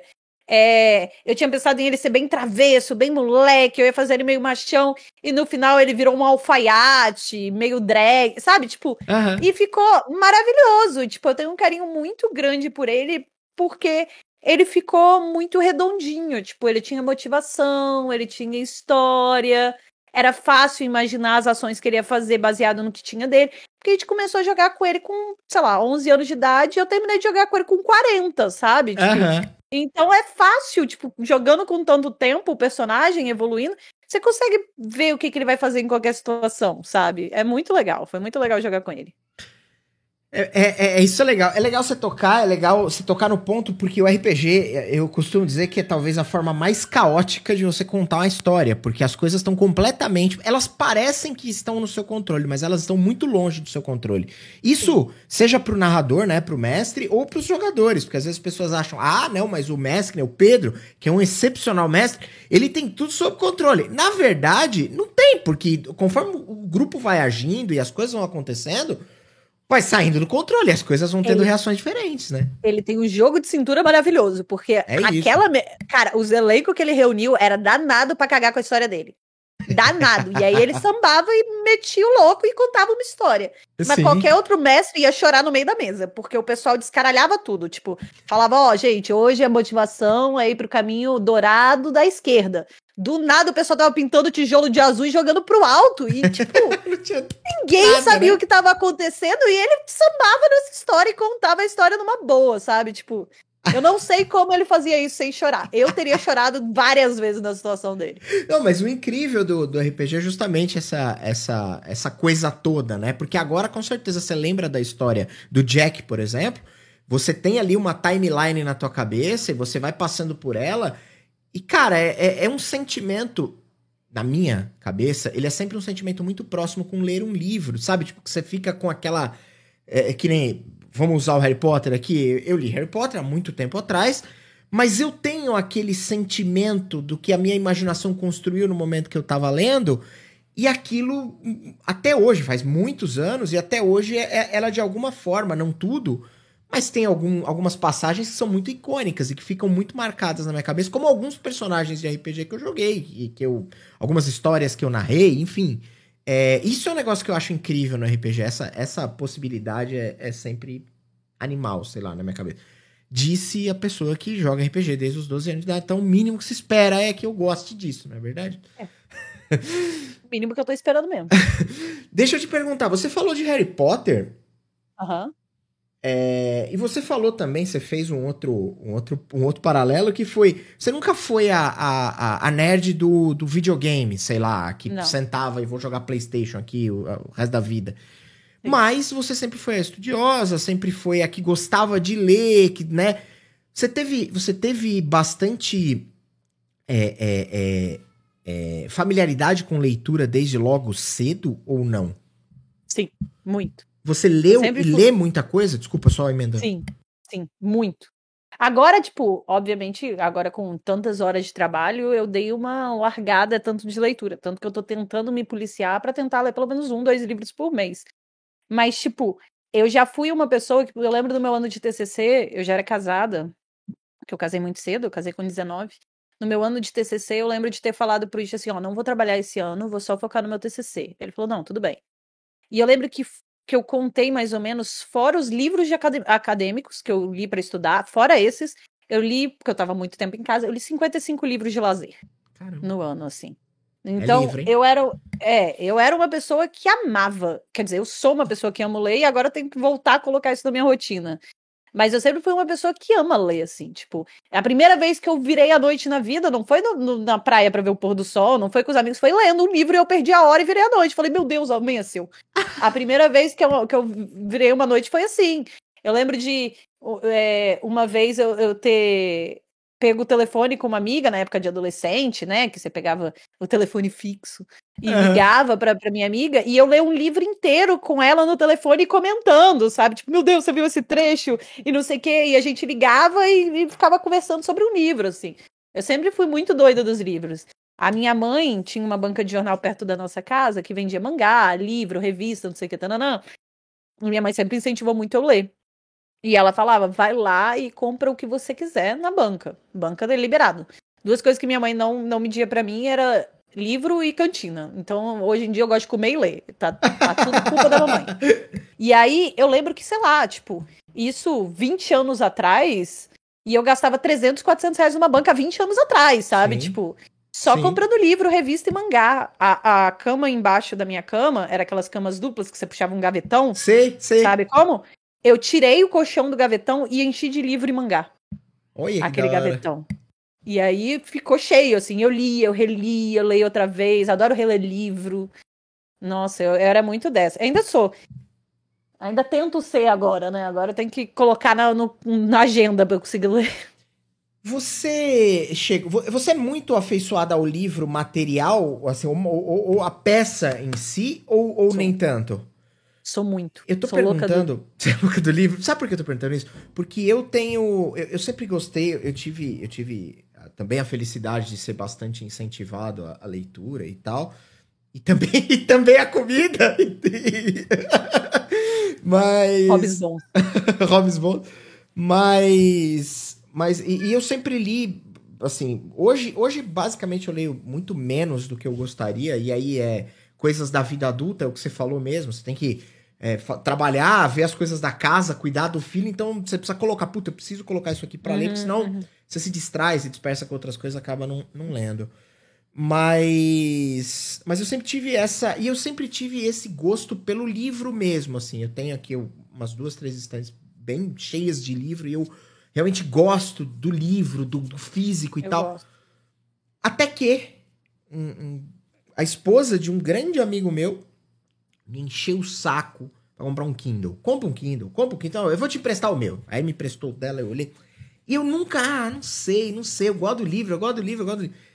Mas hora que eu comprei o Kindle, Bia, eu assim, eu, eu me senti, eu me senti traindo o movimento.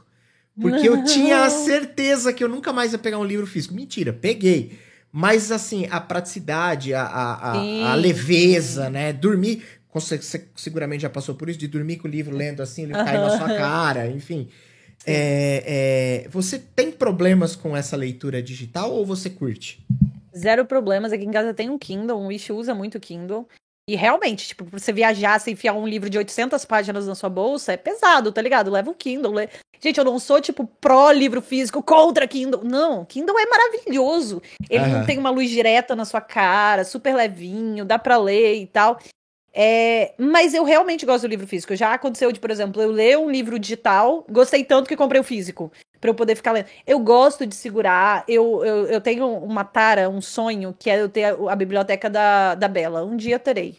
Da Bela e a Fera. Tá. Um dia eu vou ter a biblioteca da Bela. Então eu estou aos pouquinhos comprando meus livros. Porque eu vou ter a minha biblioteca da Bela. Eu tenho um sonho de ter uma biblioteca. Então, tipo, eu não ligo de ter livros físicos. O Wish é o cara desapegado dos bens materiais. Eu não quero, eu não quero itens, eu não quero roupas, eu só preciso de não sei o que. O Wish tem dessa. Eu falei, nunca fui, nunca serei, quero itens, quero roupa, quero acessórios. Vamos colocar viva o capitalismo, vamos colocar item na minha mão.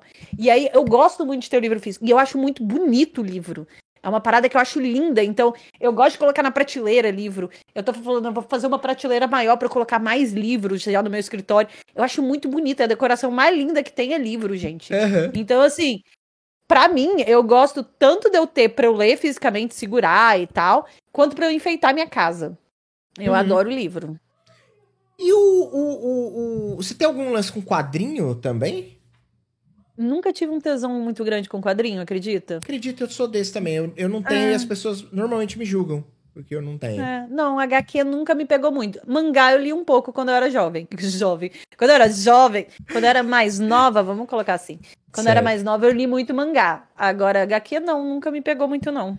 O, o, o, HQs não me pegavam muito, não me pegam muito até hoje. Aliás, a gente fez um, um, um podcast aqui falando sobre quadrinhos com o André Manente do Motivo. E ele falou várias paradas que me deixaram. Normalmente, quando a pessoa entende do tema e ela começa a falar sobre, especialmente com paixão, porque ela gosta do uhum, negócio, uhum. ela acaba te deixando, tipo, porra, deve ser legal, sabe? Tipo, só deve, eu que não vejo, mas é. deve ser legal. E eu fiquei com, curioso, até, até li algumas coisas assim que ele sugeriu. Não, vai aqui pontualmente, eu li uhum. algumas coisas, e de fato foi uma boa experiência. Mas a HQ, ela, eu não sei, ela não conversa muito comigo, muitas vezes. O mangá não conversa comigo assim de forma nenhuma, eu não sei por quê. O mangá e o anime, anime, não sei como se fala direito essa parada. Ah, acho que não tem problema nenhum dos dois, não.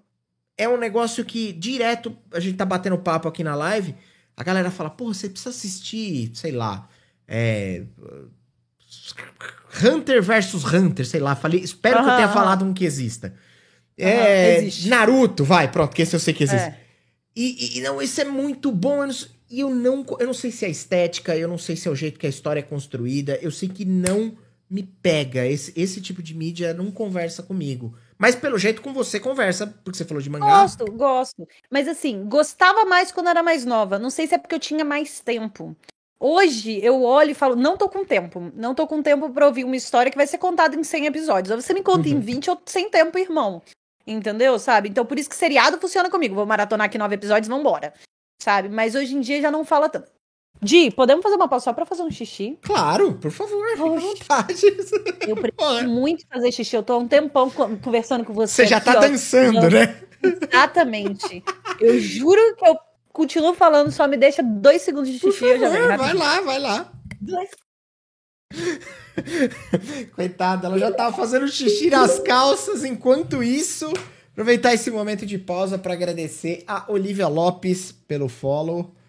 E, e, é isso. Eu danço também. Enquanto isso, eu já dancei uma vez. Demon Slayer, Dungeon. Era esse que eu queria lembrar. Eu falei, qual que eu falei? Hunter versus Hunter, mas era Demon Slayer o que me veio na cabeça. Você vê que se você olhar, eu até que lembro de um ou outro.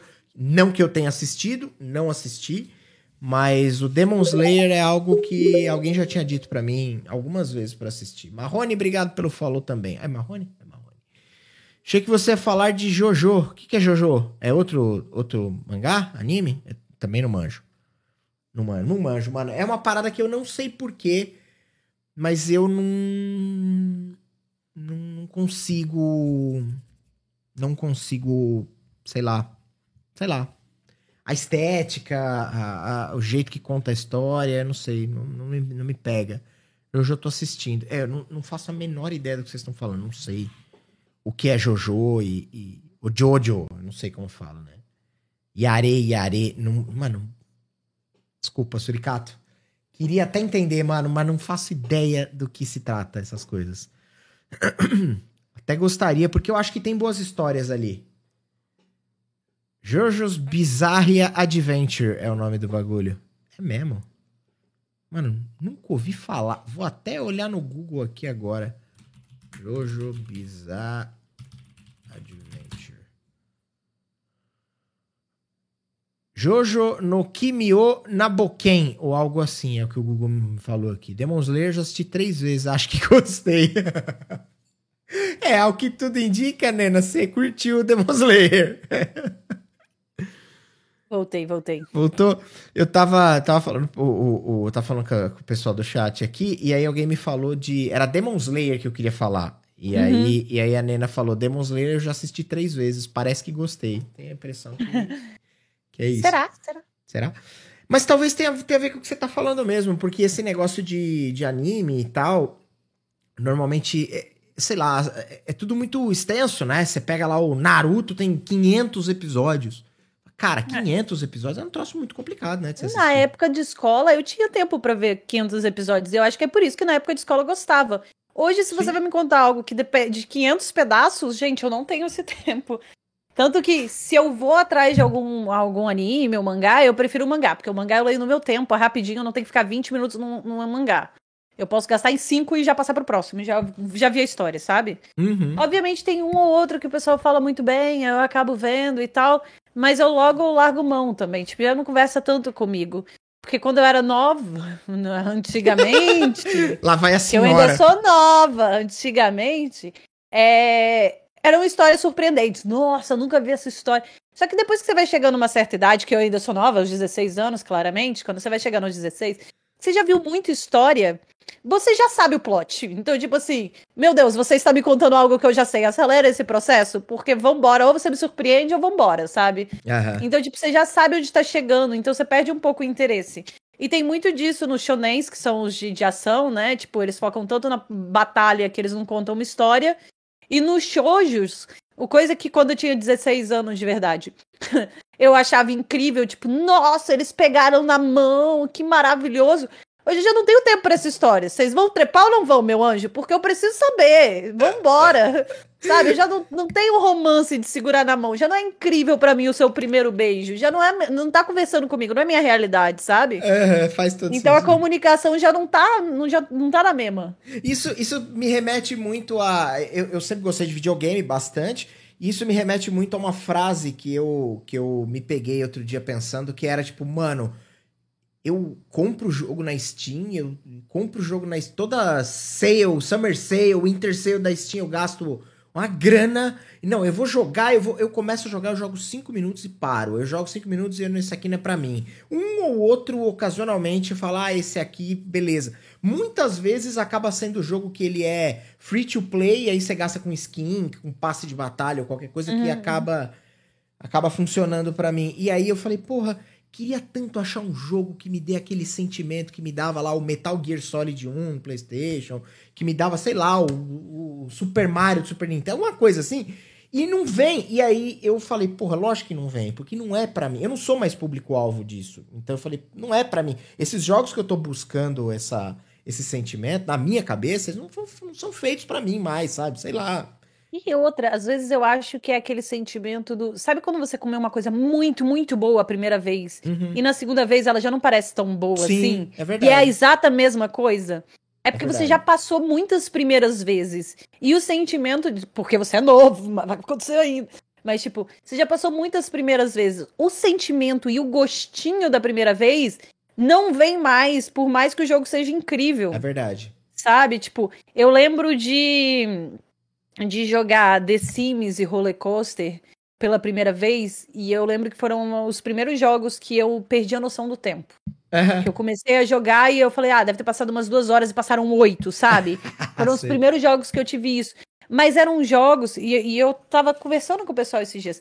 Eram jogos antigamente que seu Hoje a gente joga um jogo e a gente dá alt tab, tá com o Facebook aberto, tá com o Twitter aberto, tá com o segundo jogo aberto, que não sei o que. Tá. Antigamente, o seu computador aguentava um jogo. E você não fazia mais nada se você estivesse jogando. Então era muito imersivo. Eu lembro isso do Ragnarok, tipo, a gente, eu tinha tempo pro MMORPG antigamente, porque era o único jogo que eu tinha no meu computador. E era o único jogo que eu conseguia ficar 12 horas online. Porque eu não tinha outro jogo no meu computador, eu não tinha Facebook para me distrair, eu não tinha Twitter para me distrair, eu não tinha, mal mal tinha um MSN, e aí então você conversava dentro do jogo. Você interagia com o pessoal dentro do jogo. Você fazia tudo dentro do jogo e é isso. Aquela sabe? era a tua realidade, né? É, hoje um MMO de... acho que não me prende mais, porque o MMO exige muito tempo de você dedicado ali. Então você tem que ficar online, senão alguém já te passou, alguém já fez mais dinheiro, alguém fez um equipamento melhor. Você tem que dedicar muito tempo. E hoje em dia você tem um alt tab para outro jogo. Você, eu tenho 30 jogos instalados no meu computador, eu tenho todas as redes sociais apitando, então, tipo, você não consegue mais ficar tão imerso. E eu acho que é um pouco disso, sabe? Concordo, e, e é uma boa perspectiva, inclusive. Faz, faz bastante sentido no que você está dizendo, porque é, é, é, a realidade. É, é, é sei lá. É, o, o nível de aceleração que a gente vive de uma maneira geral acaba quebrando essa, essa imersão. Aliás, uma hum. coisa, a gente tava falando do, do, do Kindle. Uma coisa que eu acho legal do Kindle é porque eu lembro que quando eu ia comprar, minha, a minha esposa falou assim: Ah, mas não compra, porque dá para baixar a plataforma no celular, né? E aí você pode baixar a plataforma e você consegue usar por lá. Então eu lembro que eu queria usar o pacote da Amazon lá, o Kindle Unlimited. Você tem algum. Um, você paga lá um valor e você, tipo a Netflix. Você tem um monte uhum. de livro lá que você pode ler. E aí eu comecei usando no celular. Só que aí eu me liguei que para eu usar o celular, independente da luz projetada na, no, nos olhos uhum, tal, uhum. eu ainda tinha que desabilitar a, a, internet do celular, porque senão era impossível, porque eu tava lendo, daqui a pouco eu apitava o grupo do WhatsApp. Aí abria a notificação do Twitter. Aí chegou um vídeo novo que eu, de um canal que eu sou inscrito no YouTube. A leitura ia pro saco em 10 minutos. É, era 10 minutos, é. acabou. Eu não tava conseguindo ler mais nada, sabe? Tipo... E isso eu gosto muito do livro físico também. Tipo, uhum. porque o livro físico eu tô com um livro ali e foda-se. Às vezes eu largo o celular em outro cômodo e tô aqui com o meu livro físico, sabe? Ah, não, faz sentido, é verdade. Hoje na tua live você joga o quê? O que, que você. Eu, eu vi você jogando Stardew Valley em algum momento, mas. O que, que você costuma jogar? tudo. Você sabe o que é tudo? Hoje eu vou jogar pedra pro alto e tentar pegar. Tudo. É, é aquele negócio. O, o, negócio é a gente bater papo e o jogo é plano de fundo. Eu jogo Blooms TD6, que é um Tower Defense. Stardew Valley. É, Northgard, que é um RTS. Eu jogo, sabe, tipo, tudo que você imaginar, FPS, qualquer coisa a gente tá jogando. Esse dia eu estava jogando, qual que é aquele do que vocês me fizeram comprar? Dead by Daylight. Faz cada coisa. Aí para tudo, vamos conversar, para tudo, vamos desenhar, sabe? É, eu ganhei hoje que eu tava jogando The Witness, que é um de puzzle, sabe? Então, tipo, é muito, é muito joguinho, assim, ó. Deixa eu ver, Carto eu comecei a jogar também esses dias. Super Liminal é lindo. Aí já fui jogar é, Animal Crossing eu jogo, Pokémon eu jogo, Sea of Thieves, Famosfobia, tipo, de terror, aventura, qualquer coisa, não importa o jogo. A gente vai ficar conversando enquanto a gente tá jogando alguma coisa. O que você, o que você faz é basicamente interagir com as pessoas, né? Conversar com as é. pessoas e usar realmente o jogo como plano de fundo. É, é, é engraçado porque muitas pessoas fazem isso, falam isso, mas se você entrar em várias lives por aí, circular por aí, não são todas. Aliás, é uma porcentagem até que pequena que realmente bate-papo, troca ideia. A maioria, tipo, é, e aí, fulano? E aí, é, Renanzinho 22, beleza? E acabou aí, tá ligado? Tipo, é. não tem uma continuação. Isso é... É muito engraçado, porque, tipo, tem uma galera que é, que é recorrente, tá sempre lá. Por exemplo, eu olho aqui no chat, eu sei quem é que veio aqui por causa do, do de mim. Uhum. Nani, Nena, Dogs, tudo é gente que tá sempre lá no meu chat. Sim. E se você perguntar, Bia, fala um pouco da, da Nena. Ah, Nena tem um apelido na live de puta, por exemplo. A gente brinca com ela. Certo. Nena tem um pai que é super certinho. Nena não sei eu sei da vida das pessoas, sabe? Tipo, eu, eu, crio vínculo com o pessoal. A Nani criou uma página de, de para comentar no Instagram de, de Animal Crossing. Oh, fulano, é, eu, eu, eu sei da vida das pessoas, porque como eu converso com elas, acabo falando, sei lá, Tabata acabou de passar do TCC dela. O Darwin, eu fiz amizade com o Darwin, veio me visitar duas vezes esse ano aqui em casa. Sabe? tipo. Uhum. Então, eu vou fazendo um, um, uma amizade com a galera, uma conversa, que é muito maneiro, sabe? Tipo, tem várias, várias paradas que você acaba sabendo da vida. Sei lá, o Diz é advogada, tem um sócio chamado fulano. Que as pessoas vão conversando e a gente vai conversando de volta. E aí é isso, tipo, eu brinco com eles que eu sou ruído branco para eles trabalharem, ou para arrumar a casa que eu fico no fundo fazendo barulho para eles seguirem o dia, sabe? E aí de segunda a sexta a gente tá lá. Você não faz live final de semana? Não faço. Não faço. Depois do, do, do Deu e o Ish, a gente separou e agora a gente voltou e tal. A gente entrou num acordo que a vida não pode ser só trabalho. Justo. Sabe? A gente precisa de um tempo pra família, a gente precisa de um tempo pra gente. É, tem uma parada muito maneira que minha mãe falou comigo quando eu tava separando, que me pegou muito, que ela falou assim, eu sempre fui muito workaholic, não importa qual trabalho que eu seja, eu sempre trabalhei muito, muito, pegava hora demais de trabalho e tal. E aí ela me falou assim, filha, várias vezes eu te chamei para sair, você falou que não podia porque você tava em maratona, você tava trabalhando. Várias vezes eu te chamei para ir num restaurante, você não podia porque você tava em maratona. Agora você separou, seu projeto acabou e você não viveu nenhuma dessas experiências, valeu a pena? Sabe, tipo, todos os números que você fez zeraram. E você deixou de sair comigo, você deixou de ir no restaurante. Meus pais, querendo ou não, eles já têm uma certa idade, tá ligado? Ela bate aquela Sim. tecla, tipo, não vou estar aqui para sempre. Valeu a pena, de verdade? E aí foi o que bateu, assim, que eu falei, velho, não vale a pena. Tipo, eu trabalhava 24-7, literalmente, literalmente. A gente ficava dois meses online, 24-7. E eu deixei de sair com os meus pais, eu deixei de viajar, eu deixei de, de ir pra restaurante. Eu falei que a vida não é só trabalho, sabe? Então, é. se eu não colocar um limite, eu sei que eu trabalho 24/7 de novo. Então, o combinado foi final de semana não. Ah, obviamente, uma vez ou outra pega um collab aqui, ou uma vez ou outra vai abrir uma live excepcional, mas é exceção, não a regra, sabe? Claro. Porque senão esquece da família, esquece das coisas que realmente importa. Projeto começa, projeto acaba, sabe? E aí é foda. Não, mas eu acho que você tá certinha, porque afinal de contas é, é muito sábia a senhora sua mãe. Porque, né? pô, verdade, agora você tem que recomeçar. Uhum. E, e, aí você não viveu nenhuma dessas experiências, você não teve talvez um tempo para você. Hoje eu não vou fazer porra nenhuma, vou esticar as pernas para cima aqui e ficar olhando pro teto, porque é legal, né? Então, enfim. Antes da gente encaminhar pro nosso finalmente. Ah! Ah! Não, mas calma que você vai voltar, fica tranquila. Ah, então tá bom, me chama, bom. eu, eu quero saber o seguinte: quais são os teus. Eu não sei se você é uma pessoa de planos e de programações Uhum. e tal, mas quais são os teus, os teus planos é, é, com, com, com o teu projeto, com o teu canal, com a tua produção de conteúdo, com os teus gatos, com os teus bichos, com, com tua vida? Profunda essa pergunta, hein? É, né? de, de hoje em diante, daqui pra frente, o que, que você espera? Dominar o mundo. Não, brincadeira. calma. Show de bola! Tentar dominar o mundo, espero ter ajudado. Não, Valeu! É, cara, assim, a real é que eu acho que é o plano, o plano geral, geral e bem genérico de todo mundo é tentar viver disso confortavelmente. Que hoje não é uma realidade. Hoje, cada mês é um mês e é um aperto, especialmente agora que o projeto zerou e eu tenho que começar tudo outra vez. Uhum. Então, todo mês é uma aventura e todo mês é um desesperinho diferente. Mas eu, eu queria muito. é, eu, eu nunca quis ter um projeto gigante, de verdade. Eu não queria ser o Alanzoca, que nem tá agora Alanzoca, com 38 mil pessoas O online. Gaulês, né? Tem 200 mil pessoas assistindo. Pois é, porque tira tudo que eu posso fazer de diferente. Se 38 mil pessoas, mesmo que elas me mandem uma mensagem por minuto, eu tenho 38 mil mensagens para responder num minuto, É verdade. sabe? E eu não vou conseguir ter a ligação que eu tenho com o meu público. Meu sonho Sim. de verdade é não ter um, um público online ao mesmo tempo maior do que 500 ou mil pessoas. Porque eu quero poder conversar com as pessoas que eu tenho, eu quero criar laços com o público que eu tenho. Sabe? Porque essa é a parte que eu acho muito divertida.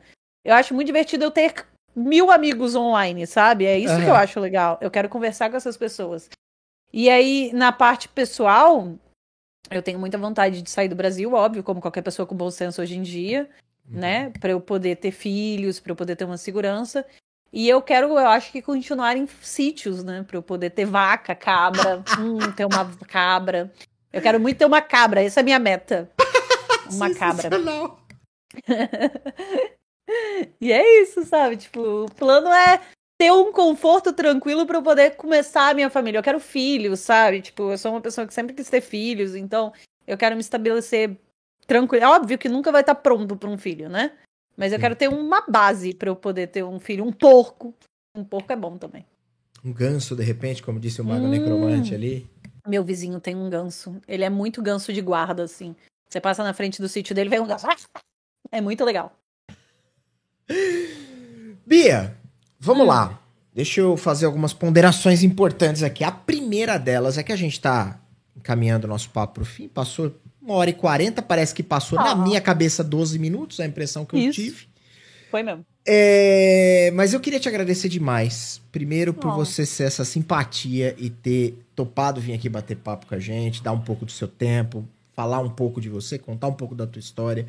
Então, obrigado de verdade.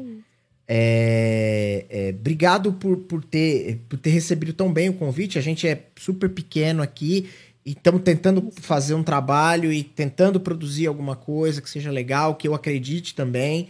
E, e- e muitas vezes é difícil chegar nas pessoas, as pessoas não têm, às vezes não tem muito, muita boa vontade ou não tem muito tempo, é tudo é muito complicado, né? A gente cansou de falar aqui nesse papo que boa parte das coisas é, é, é o acelero do mundo que a gente vive faz com que a gente né, não consiga olhar para mais nada, a não ser os projetos pessoais que cada um de nós vai tocando no dia a dia, né? Então, te agradeço demais, mesmo, brigadão. É, Você pode ter certeza que nós vamos marcar uma próxima, porque agora que me ocorreu, a gente tá agendando, já, já faz um tempo, um, um, um NFP sobre pets. E você é a figura. Eu não sabia até saber que você tem que estar nesse programa. Por favor, pode me chamar, eu venho. Pra falar um pouco de como é ter tantos animais, alguns mais exóticos do que outros, como é morar num lugar que tem macacos de repente. Sim. Vem no meu quintal todo dia, uma pilha de macaco. Sensacional. Então é isso. Eu queria te agradecer demais Obrigada. por isso. Obrigada pelo convite. Eu amei vir aqui. um papo muito maneiro, uma galera muito gente boa aqui no chat. Show, show de bola. Eu, eu te agradeço. E, e agora, antes de encerrar, eu quero dizer o seguinte. Você Hum. sabe que esse é um canal, apesar da gente ter aqui o, o, o nosso Nunca Fui Popular, que é esta maravilhosa, esse maravilhoso podcast, é, a gente é basicamente é um canal de RPG. Então o negócio é o seguinte: é, cabe uns RPG aí por aí ou não? Cabe, vamos, vamos caber. Então, beleza. Então eu, Bora, vamos? eu vou organizar essa parada aí, te mando mensagem e vamos jogar RPG então. Bora, Não é, partiu. não é só com o Pedroca, não. Pode parar com esse negócio. Porra, vambora, vambora. Então, beleza. Então, fechou. Beleza? Galera, eu agradeço demais todo mundo que apareceu aí, todo mundo que colou, que deixou um follow, todo mundo que. Eu não costumo agradecer os follows durante a live, justamente pra não interromper o, o fluxo de ideias, porque às vezes dá uma quebrada na linha de raciocínio. Mas muito obrigado. Valeu demais todo mundo que ficou aí, todo mundo que apareceu, todo mundo que veio com a raid da própria Bia, mais cedo um pouquinho. E é isso.